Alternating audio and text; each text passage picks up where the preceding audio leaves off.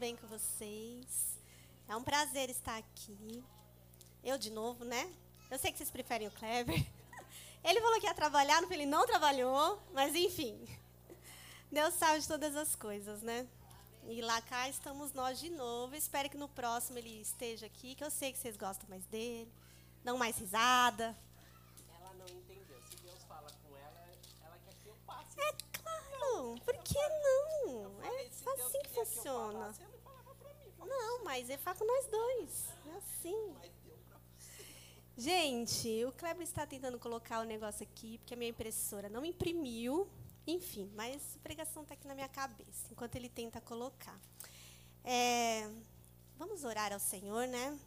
Pai, queremos te agradecer por este momento, por tudo que o Senhor já tem feito nas nossas vidas. Eu peço que o Senhor venha é, nos abençoar agora, que o Senhor venha direcionar esta palavra, que nada aqui venha sair da minha alma, que venha o teu espírito falar através da minha vida agora. Senhor, eu te agradeço e peço que o Senhor venha estar preparando os corações para receber esta palavra, Pai. Amém? Olha, conseguiu.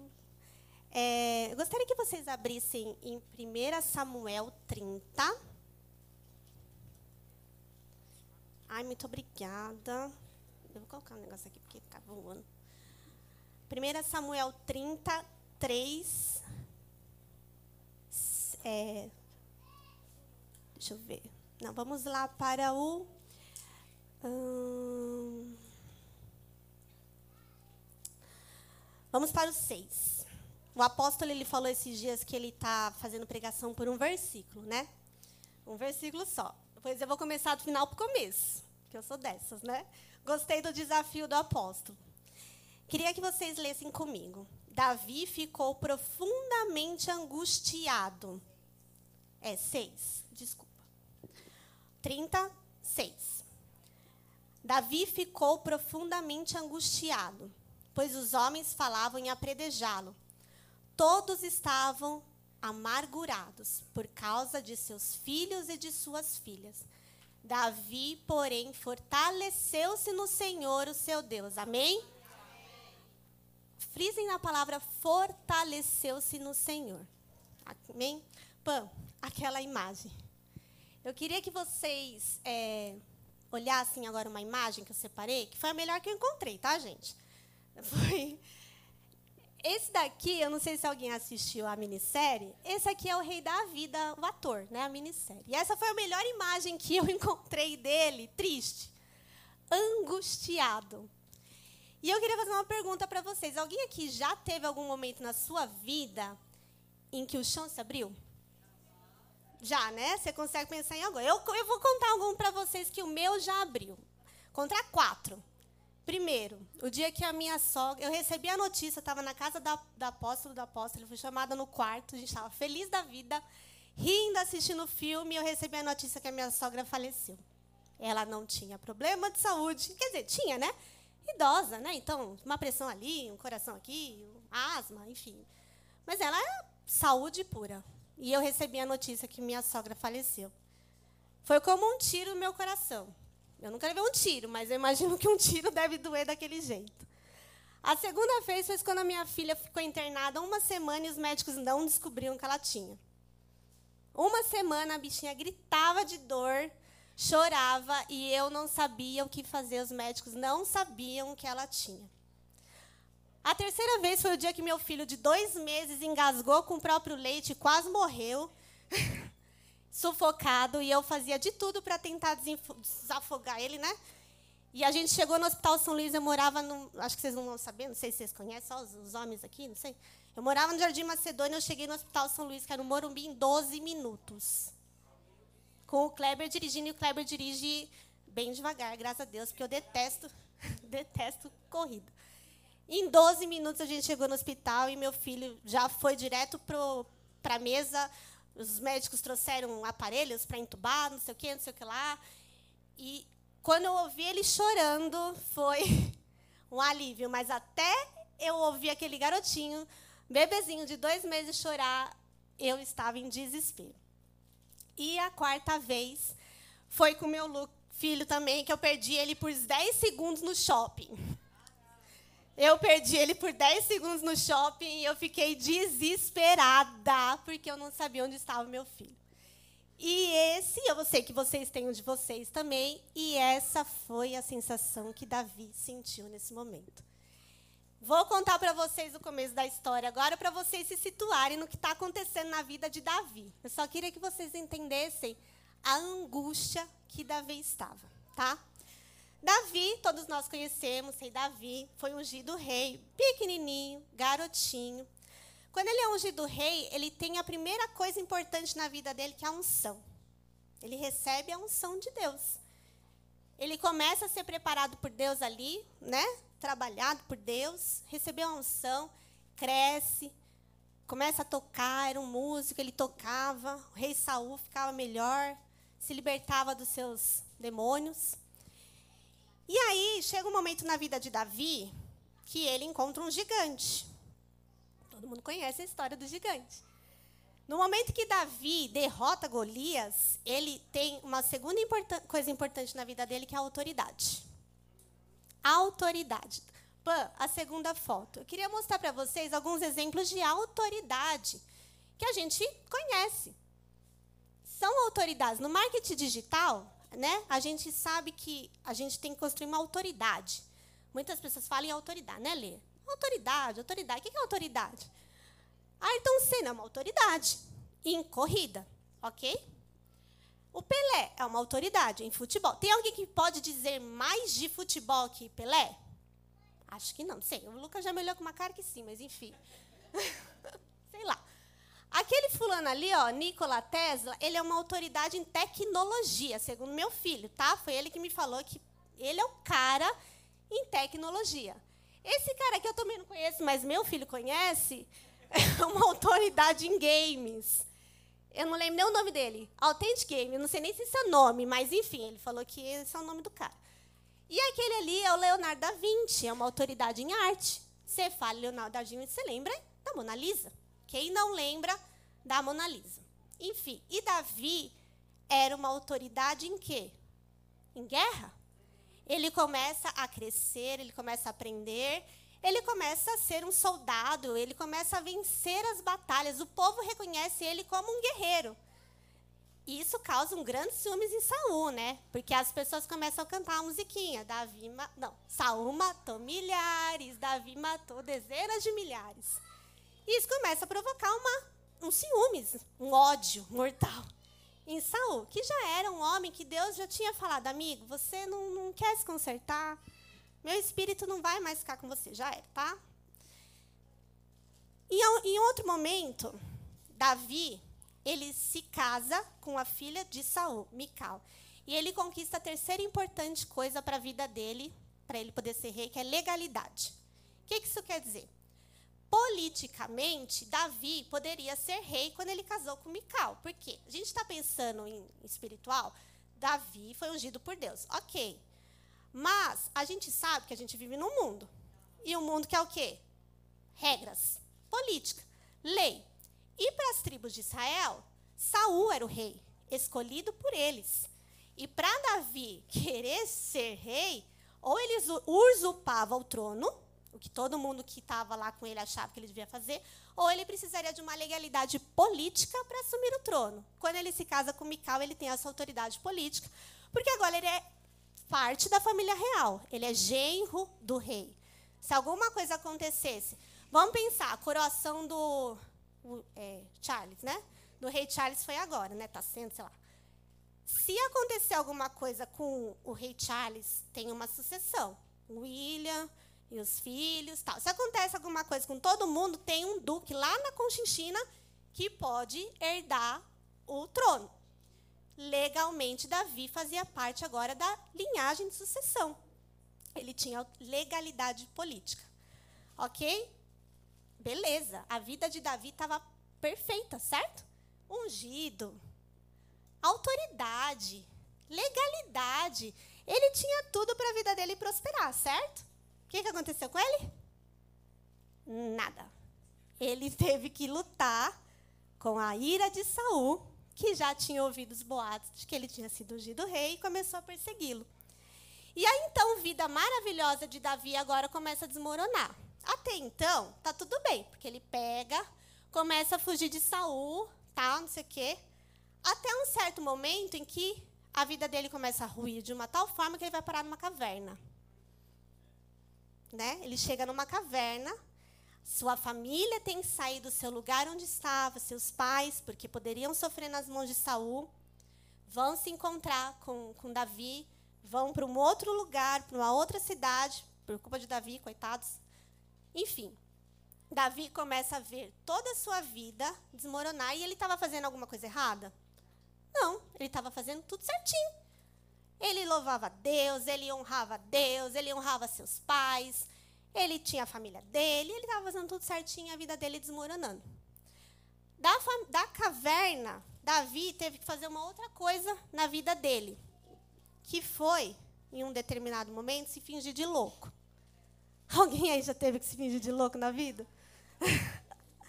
fingir demência, principalmente trabalho, né? No ambiente de trabalho. A gente fala, não, vou evitar o confronto, vamos fazer de louco. Eu não ouvi isso, eu não ouvi isso, ouvi de demência. E Davi, para evitar um confronto grande que podia custar a sua vida, ele finge demência. Loucura total. Começa a babar na frente dos outros e consegue preservar sua vida. Nesse momento, ele conquista aliados, ele conquista amigos, né? Ele conquista um exército. Aí Davi chega no momento da vida dele, que eu não sei por que cargas d'água, mas são planos de Deus, enfim. E Deus moveu Davi a fazer isso por alguma maneira, por algum motivo. Mas, ao meu ver, ele comete uma coisa perigosa, que é ele ele, ele em um determinado, determinado momento ele chega lá para o rei de, dos filisteus e ele pede trégua para o inimigo. Filisteu era um povo que ele matava a torta direito. Que ele lutava com eles. ele, os filisteus tremiam só de ouvir falar o nome de Davi. Se os filisteus soubessem que Davi estava na batalha, eles já fugiam. E ele faz o quê? Pede trégua para o rei dos filisteus. Para o rei dos filisteus, acho que ele fez assim: oh, Glória, meu Deus, você vai ficar do meu lado? É sério mesmo? Se eu te dar uma cidade, você não vai lutar contra mim? É, é, você tá, não, você tá, só pode estar de brincadeira, né? E Davi faz um acordo com, com o rei dos filisteus e ele tem uma trégua com o inimigo. Mas, gente, eu tenho uma coisa para falar para vocês. Não existe trégua com o inimigo. A gente se engana. Davi se enganou. Ele achou que, poxa, Tô numa vida difícil, Saul tá me caçando. Por duas vezes eu podia matar Saul, por duas vezes. Mas Saul, Saul, Davi sabia que se ele matasse Saul, ele seria um assassino. Porque uma coisa é um, um rei, um soldado morrer no campo de batalha. Isso é uma coisa. Ele está preparado, ele está lutando. Gente, pode morrer? Pode, é claro que pode. Saul podia morrer, Davi podia morrer, todo mundo que estava no campo de batalha Qualquer soldado ali podia morrer. Mas se Davi tentasse contra a vida de Saul das maneiras como a Bíblia relata, primeiro Saul lá na caverna, né, ele vai lá e corta o manto de, de Saul e mostra que ele podia ter tentado contra o rei. Depois Davi, é, Saul dormindo, Davi foi lá e mostrou que podia ter matado ele de novo, para ver se Saul acalmava o coração, parava de perseguir ele, mas Saul não, não, não se acalmou. Mas se ele matasse Saul ali, ele seria um assassino. E, gente, assassino não entra no reino de Deus, assassino não vira rei, assassino não conquista as coisas, certo? Davi sabia disso. Exer o exército dele, os amigos dele falavam: a hora, a hora é agora, vamos usurpar o trono. E Davi falava: eu jamais vou é, tentar, vou fazer qualquer coisa contra o ungido de Deus. Eu não vou fazer isso. Davi permanecia firme mas eu não sei por que ele foi lá e fez trégua com o inimigo. E até aí, gente, acho que na cabeça de Davi eu vou ter paz, porque ele estava cansado, cansado de fugir, cansado de, de lutar contra o seu próprio povo, porque Saul era povo dele, era sangue dele, era gente, era da casa dele, era o sogro dele. E ele estava cansado, falou: não, já chega, Eu quero paz. E às vezes nas nossas vidas, porque a gente está cansado e porque a gente quer paz, a gente faz trégua com o inimigo. E Davi foi lá e fez trégua com o inimigo. E por um ano e pouco, Davi ficou lutando algumas batalhas, sem o rei dos filisteus imaginar que ele estava lutando contra o povo que não era o povo de Deus. Toda vez que o rei chegava e falava assim: Ah, você lutou uma batalha? Porque, gente, Davi era soldado, ele estava trabalhando, tá, gente? Trabalho dele era guerrear, então ele tinha que arrumar uma guerra, ele tinha que manter sua família. Como é que ele mantinha sua família? Com os espólios da guerra. Parece algo meio estranho, mas era assim. Ele era um soldado, ele estava trabalhando, ele precisava manter a sua, a sua casa, então ele precisava de espólios. E ele ia lá, ele lutava com os amalequitas, enfim, um monte de povo lá que tem que eu não vou lembrar agora os nomes, mas ele lutava e quando o rei dos filisteus chegava e falava, ah, você lutou com alguém? Ele falava, lutei, lutei contra alguém lá, tá, Judá, Levi, sei lá, lutei contra alguém da minha, do meu povo. E o filisteu acreditando que, nossa, beleza, ele está do meu lado. E aí chegou um momento na vida de Davi crucial. O rei dos filisteus queria lutar contra os israelitas. E aí, Davi, por ter feito uma trégua com Satanás, agora ele está numa posição muito difícil. Porque ele teria que lutar contra o seu próprio povo. Porque agora não dava para ele enganar o rei, não. Agora ele ia ter que ir para a batalha com o rei. E aí eu imagino que o coração de Davi ficou muito apertado, muito apertado, porque ele ia querer lutar contra a sua própria gente? Claro que não. Ele foi o cara que derrotou Golias. Imagina ele chegando com, com os filisteus. Imagina a cara dos israelitas vendo. Seu traidor. Imagina o coração aflito de Davi naquele momento. E aí Deus livra Davi disso.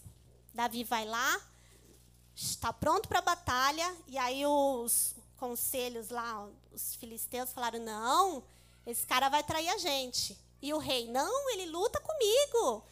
E ele, não, os caras lá, os apoiadores do rei dos filisteus, falaram: não, não, não, não, não. Não vou lutar do lado desse cara, não. Esse cara é hebreu e ele vai trair a gente. Eu acho que era isso que Davi ia fazer no fundo mesmo. Eu não acredito que Davi ia lutar contra o seu próprio povo. Eu acho que lá no meio da batalha ele ia se voltar. Mas Deus livra ele dessa batalha. E aí ele volta para a casa dele, para a cidade dele, conquistada por meio da trégua do com o inimigo, e aí ele descobre uma realidade que não existe trégua com o inimigo, e ele se depara, lembra da foto? Com a sua cidade saqueada e os seus filhos e a sua família roubada. Ninguém tinha morrido, a Bíblia fala que ninguém tinha morrido, mas a sua família tinha sido roubada. Gente, Davi não era um amador. Vocês concordam comigo? Davi não era amador. Davi não era um menino mais. Vocês acham que ele deixou a cidade desprotegida? Eu não acho. Eu não acho que um, um guerreiro da competência de Davi tenha deixado uma cidade desprotegida a ponto de não ter ninguém se perdido. Como é que não teve nenhuma morte? Não tinha soldados lá para defender a cidade, ninguém morreu, não teve briga, não teve luta. Simplesmente o inimigo foi lá e roubou todo mundo? Como assim? E aí Davi estava numa situação desesperadora, porque não era só sua família envolvida, gente, era a família de 4, 600, 400 soldados. Você já ficou com seu sobrinho? Com seu neto? com alguém que não é seu filho, como é que é essa experiência? Porque para mim é assim: uma coisa é cuidar dos meus filhos, uma coisa é cuidar do filho do outro. A responsabilidade é dobrada. Não sei vocês, mas eu entre em dizer, eu fico mais cansada do que com os meus. Porque você se sente muito mais responsável pelo filho do outro, né? Que você fala, meu Deus do céu, se acontecer alguma coisa com essa criança comigo, a mãe vai me matar. A mãe vai me trucidar. Então, imagina Davi sofrendo pelos seus próprios filhos, pelas suas esposas. Ele tinha duas na época. Duas esposas, hein, amor? Duas esposas. E por toda a cidade, que ele é responsável. E naquele momento, estava todo mundo tão desesperado, todo mundo tão. Vamos matar Davi, porque é culpa dele. Porque a gente tem que pôr a culpa em alguém, né? Vamos matar Davi, você é o culpado, foi você, não, me, não quer saber, vamos matar, vamos matar. E Davi ficou profundamente angustiado na sua vida. E ele tinha dois caminhos aqui, ok? Ele podia continuar profundamente angustiado, aceitar que estava tudo perdido, que a família dele tinha sido roubada, que os filhos dele tinham sido roubados, que o filho de todo mundo tinha sido roubado. Então, pode matar, vai, vai, mata. Mata, mata, termina, termina, porque eu já estou angustiado, eu já estou acabado, eu já estou morto. Então, mata, termina o serviço. Mas o que, que ele fez, gente? Ele se fortaleceu no Senhor. Tem umas, umas versões que dizem que ele se encheu de coragem. Se encheu de coragem. E em quantos momentos da nossa vida nós temos tendo, sendo roubados, irmãos? Em quantos momentos? Satanás tem roubado as nossas famílias, tem roubado a nossa paz, tem roubado a nossa sanidade, tem roubado o nosso, nosso emocional. Deus falou muito comigo sobre essa palavra. Ele falava assim: ladrões, ladrões, ladrões, ladrões. Eu falava: meu Deus do céu. Deus, eu lembro de uma palavra que eu, que eu, que eu vi que falava sobre os ladrões, mas eu não lembro da palavra. Eu lembro, sabe quando você lembra da palavra, mas você não lembra da palavra? Tipo, eu não lembro qual versículo foi, como foi, eu não lembro. O que, que o senhor está querendo falar comigo? Ladrões, ladrões, ladrões, ladrões, ladrões. Eu falava, tá bom, ladrões, eu já entendi, mas o quê? E aí Deus começou a falar comigo nesse versículo que ele estava profundamente angustiado. Em quantas vezes nós ficamos profundamente angustiados nas nossas vidas, deixando Satanás nos roubar, roubar nossos filhos, roubar nossos maridos, nossas esposas, roubar nossas vidas, nosso tempo. E a gente tem algumas escolhas que a gente pode fazer nas nossas vidas. Ou a gente age, tá bom, já tô acabado, mata ou a gente se enche de coragem e a gente vai fazer o que Davi fez. Davi, depois, ele chama o sacerdote. Depois que ele se encheu de coragem, que ele se fortaleceu no Senhor, ele chama o sacerdote e fala: Eu devo ir para a batalha, meu amigo? E aí o sacerdote, Deus, né, através do sacerdote, fala: Vai. Eu vou vencer? Vai. E aí Davi vai lá e recupera toda a sua família, Todo mundo ele recupera, ele traz de volta. Todo mundo. Ninguém tinha se perdido e ninguém se perdeu. Ele traz todo mundo de volta. E a minha pergunta, ai, como é bom vê-los. Muito bem-vindos. A minha pergunta é: que posição que você tem tomado diante das dificuldades? Diante dos roubos de Satanás? Qual é o soldado que você tem sido? Qual é o soldado? É o soldado que morre antes de lutar, ou é o soldado que se fortalece no Senhor e vai buscar de volta aquilo que Satanás tem te roubado? É a sua família? É a sua sanidade? É o seu tempo? É a sua paz? O que, é que Satanás tem te roubado? Qual é a sua posição de soldado nesse momento? O que, que você tem feito? Davi recupera a sua família. E enquanto ele recupera a sua família, lembra daquela guerra que estava rolando lá dos filisteus? Os filisteus ganham. Saul morre. Jona, Jon, Jon, Jonatas, Jonatas, sei lá. Como é que se fala? Morre.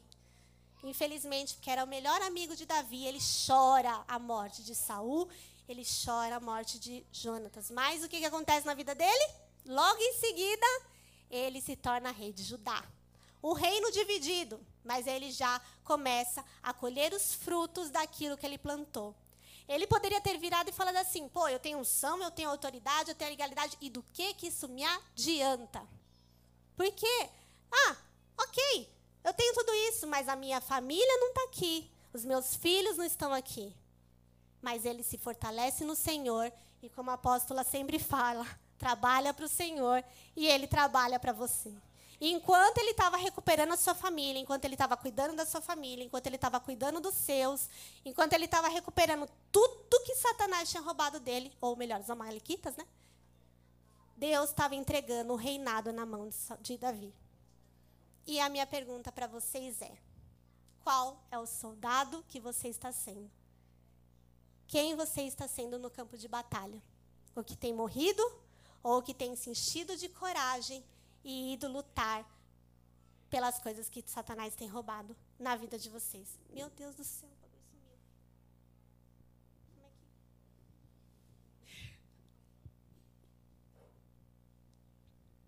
Consegui, consegui. Vamos voltar para o clímax, o clímax da história.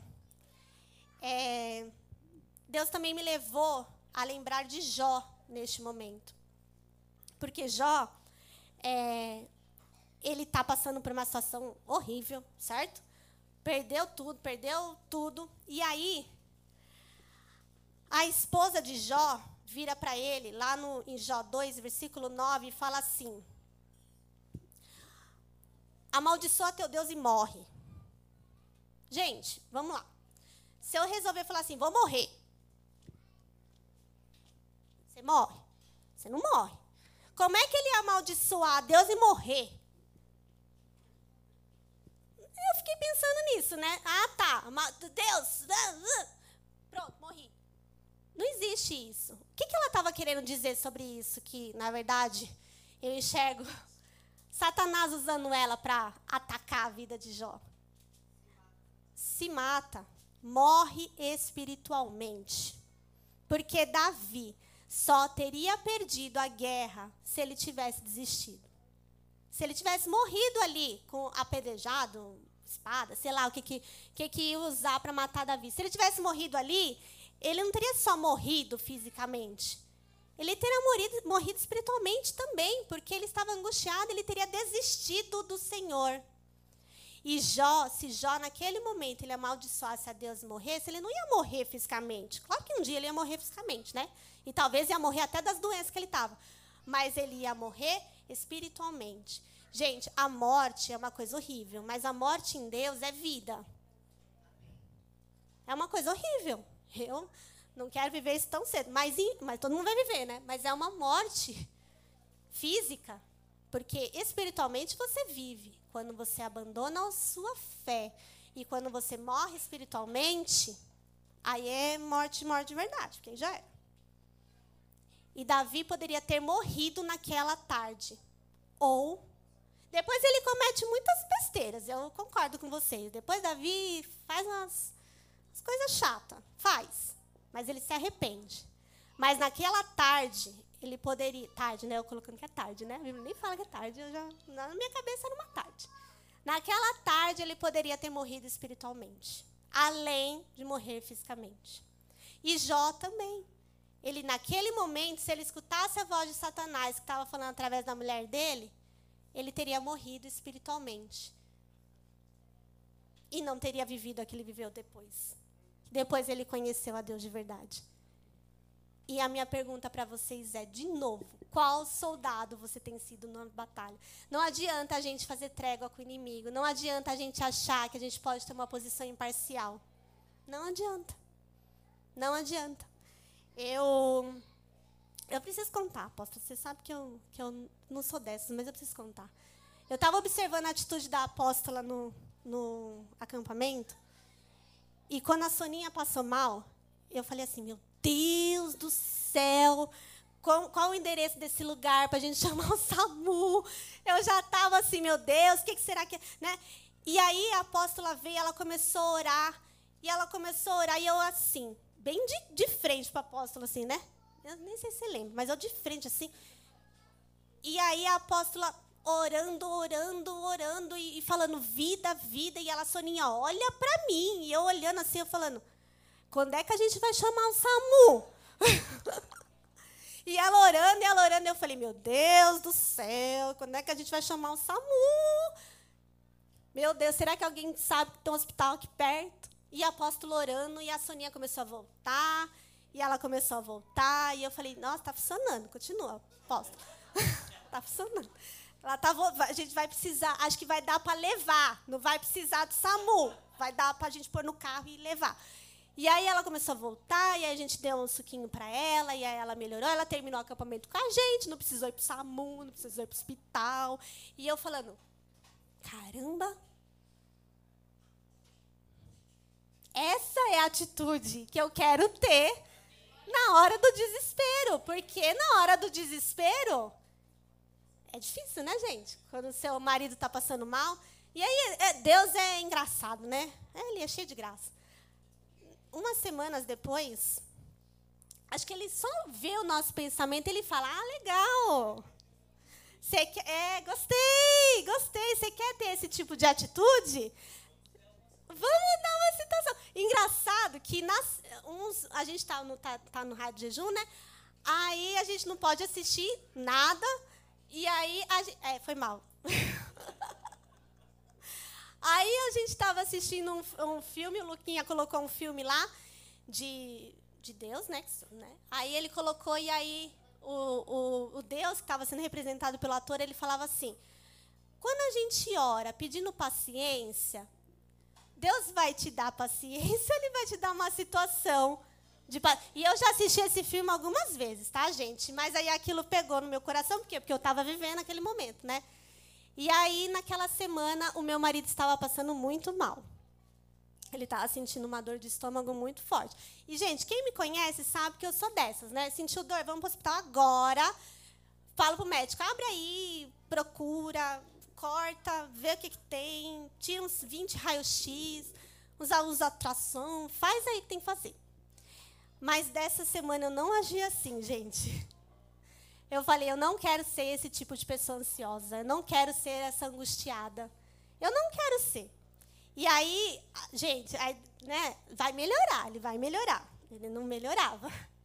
Ele não melhorava, ele não melhorava, ele não melhorava. Aí chegou no sábado, ele foi trabalhar, ele falou: amor, hoje está muito dolorido. Está doendo muito, eu quero ir no médico. E, gente, para o meu marido falar que ele quer ir no médico é porque ele está com o braço na mão, assim, sabe? Porque ele não gosta de ir no médico. E aí eu já falei: meu Deus do céu, se ele quer ir no médico, então o negócio está feio. E aí eu comecei, aí eu falei assim: tá bom, então vamos fazer o seguinte. Eu vou te buscar, vou te pegar no trabalho, e aí a gente de lá a gente já vai. E aí eu entrei no aplicativo do, do negócio lá, né, do convênio, para ver o hospital que atendia tal. Já falei, ah, a gente vai por aqui e tal, não sei o quê. Aí eu falei assim, meu Deus do céu, não tá certo. Aí eu dirigindo, indo buscar ele sozinha, assim, as crianças. Falei assim, fiquem em casa orando, porque eu vou buscar o papai, a gente vai para o hospital, eu não vou levar vocês, porque é muita gente, hospital, não. E aí eu fui, e aí eu fui orando no carro. Fui orando. E aí eu falei assim, eu vou imitar a apóstola. Vou imitar, porque a gente tem que imitar quem merece ser imitado, né? Aí eu falei, eu vou imitar. E eu comecei, Senhor, eu declaro vida, eu declaro vida, eu declaro vida, eu declaro vida, eu declaro vida, vida, vida, vida. Aí eu cheguei mandei mensagem para ele, falei, tô aqui. Aí ele falou assim, por quê? Aí eu falei assim, ué, a gente não vai para o hospital? Ele, ah, não precisa não, já tô melhor. Vamos não. Aí eu falei assim, em outras épocas, a gente ia falar assim, não, a gente vai para o hospital sim, porque você estava com dor. Aí eu falei assim, eu não vou ser essa pessoa ansiosa. Não vou ser. Aí eu falei assim, amém, então vamos para a igreja. Aí ele falou assim, para a igreja? Eu falei, é, vamos. Ele, para quê? Eu falei, para glorificar a Deus, né? Por favor. Aí ele falou assim, ah, então vamos. Aí a gente veio, tá, foi, veio pro, pro negócio de mulheres, né? A gente veio de, acho que passou em casa, nem lembro se passou em casa, passamos em casa e viemos, né? E aí foi uma benção, obviamente, o culto foi uma benção, e aí ele ficou super melhor, ele passou a semana inteira bem, tal. Óbvio que eu já marquei uma consulta para eles, tá, gente? Porque eu sou responsável. Mas o que eu quero dizer para vocês foi aquela atitude. Quando ele me mandou a mensagem de que ele estava bem, aquilo encheu meu coração de fé, gente. Encheu meu coração de fé. E aí eu pensei comigo, é essa atitude que eu quero tomar. Eu não quero mais que a minha alma grite. Eu não quero mais que a minha ansiedade grite. Eu não quero mais ser esse soldado que morre antes de lutar. Eu quero ser o soldado que se fortalece no Senhor, que se enche de coragem, que vai roubar aquilo que Satanás tá, vai roubar não, né? Que vai tomar de volta aquilo que Satanás está me roubando, porque eu sei que isso é para roubar minha paz. Eu sei que isso é para roubar a minha vida, a minha família, a minha saúde. E eu quero passar um videozinho agora para vocês, porque assim, o que a gente viveu hoje aqui no, no, no negócio de mulheres, discipulado. Obrigada, Carol, maravilhosa. o que a gente viveu no discipulado é exatamente a atitude que a gente tem que levar para nossa casa. Não adianta só a gente fazer aqui. Não adianta só a gente cantar aqui, orar aqui, louvar aqui, se na hora que seu filho te fala atravessado, você não ora. Você não reage de maneira que como Deus orienta a gente a reagir. Se na hora que seu marido fala atravessado, você não age da maneira que você tem que agir, não adianta, gente. É um presente que Deus nos deu aqui, é um presente, mas que ele tem que trazer transformação nas nossas vidas. A gente tem que tirar daqui da igreja e levar para nossa casa, levar para nossa vida. É uma mudança de pensamento, de comportamento. E eu queria é, que vocês assistissem esse comecinho desse vídeo. Pode soltar, Pam, por favor. É, eu acho que problemas técnicos ali, sei lá. Foi. A guerra. Ela tem sido parte da humanidade em todas as eras. Nós lutamos por poder, por riqueza, por direitos, por liberdade. Há sempre alguma razão para lutar. Mas uma coisa acontece em todas as guerras. Atrás do campo de batalha, uma estratégia é sempre desenvolvida. Essa era parte da função do meu marido no exército. Ele observava o que o inimigo estava fazendo e, em seguida, planejava o uso dos recursos e a ofensiva contra eles. Ele tinha uma função crucial nesse processo até que um ataque cardíaco tirou a vida dele. Aquele foi um momento difícil para mim e para o nosso filho. Isso me lembrou que a morte é parte da vida e que a vida que nos é dada nunca deve ser menosprezada.